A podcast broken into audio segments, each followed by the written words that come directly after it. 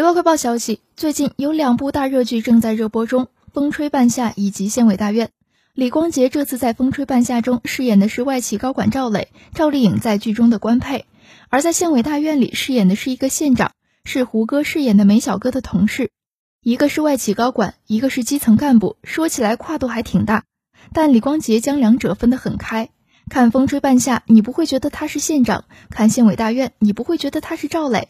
李光洁做到了巨抛脸，演了很多部戏，大大小小的奖项也拿了，但李光洁就是没有爆火。人到中年，一直低调演戏，又有扎实演技的李光洁，乘着这两部热播剧的东风，或许该翻身，该红了。